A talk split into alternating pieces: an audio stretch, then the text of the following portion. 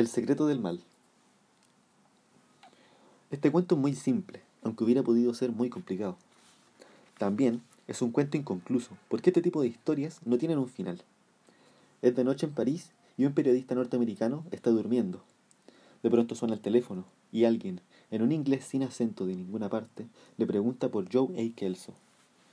El periodista responde que es él y luego mira la hora. Son las 4 de la mañana y no ha dormido más de tres horas y está cansado. La voz al otro lado del teléfono le dice que tiene que verlo para transmitirle una información. El periodista pregunta de qué se trata. Como suele suceder con este tipo de llamadas, la voz no suelta prenda.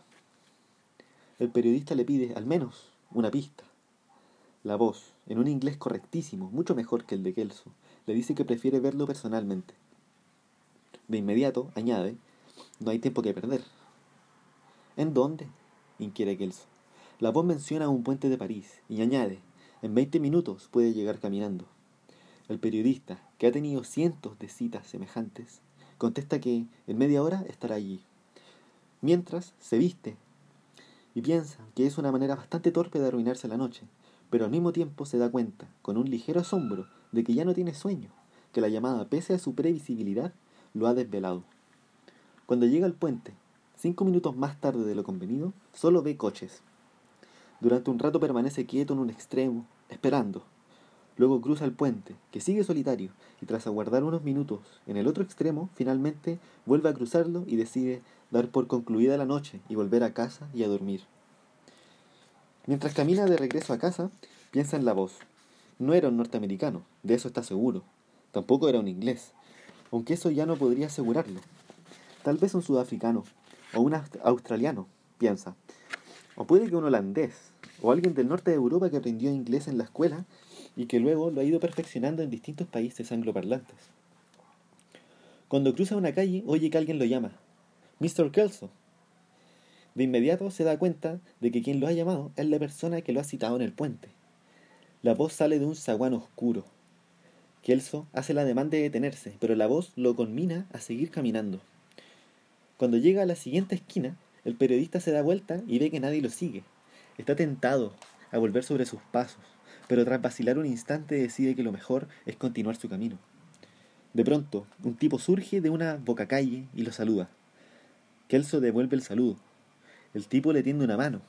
Sacha Pinsky, dice. Kelso estrecha su mano y dice, a su vez, su nombre.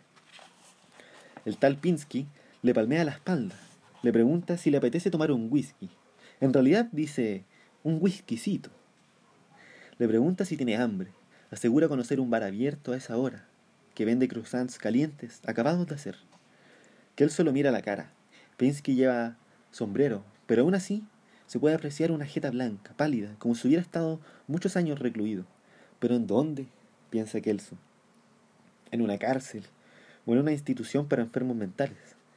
De todas maneras, ya es tarde para echarse atrás y los croissants calientes seducen a Kelso. El local se llama Chess Pain y empieza a estar en, en su barrio. Si bien en una calle pequeña y poco frecuentada, es la primera vez que entra y posiblemente la primera vez que lo ve. Los establecimientos a los que suele acudir el periodista están, en su mayoría, en Montparnasse y son lugares aureliados, con una cierta ambigua leyenda. El bar donde comió alguna vez Scott Fitzgerald, el bar donde Joyce y Beckett bebieron whisky irlandés, el bar de Hemingway y el bar de Joss Dos Pasos y el bar de Truman Capote y Tennessee Williams. En Chespain, los croissants son, efectivamente, buenos y están recién hechos, y el café no está nada mal. Lo que lleva a Kelso a pensar que el tal Pinsky probablemente sea, posibilidad horrenda, un vecino del barrio.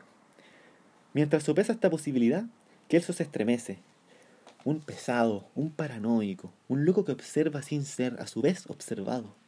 Alguien a quien le costará sacarse de encima. Bien, dice finalmente, usted dirá.